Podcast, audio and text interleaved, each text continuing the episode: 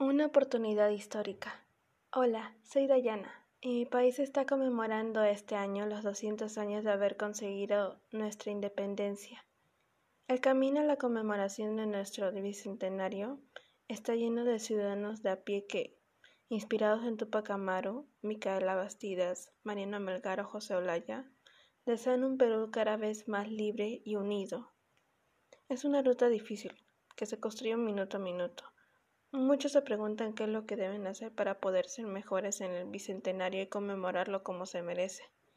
Pero sin darse cuenta ellos ya conmemoran la independencia cada vez que ellos cuentan historias sobre cómo su comunidad formó parte del proceso independista y defienden con orgullo su lugar en la historia, o cuando vibran orgullosos del poder de nuestras tradiciones al presenciar las giras del bicentenario, o cuando los escolares Imaginan un país diferente y lo plasman con intervenciones artísticas en los murales de la libertad.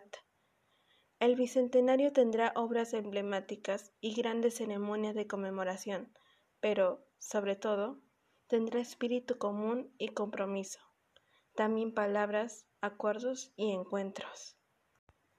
Esta es la gran oportunidad que esta ocasión histórica nos pone enfrente la de entablar la nueva conversación sobre el Perú que queremos ser en nuestro tercer siglo de vida republicana y descubrir que todos deseamos lo mismo, aunque lo digamos de distintas formas. La consecuencia de esta gran conversación será la construcción de un nosotros que haga de nuestra diversidad el engranaje que nos mantenga unidos. Imaginar es siempre el inicio de algo grande, así como las obras más ambiciosas están hechas de miles de pequeñas acciones. Nuestro país será esa inmensa obra que, con talento y esfuerzo, construimos día a día más de 300 millones de peruanos. Muchas gracias.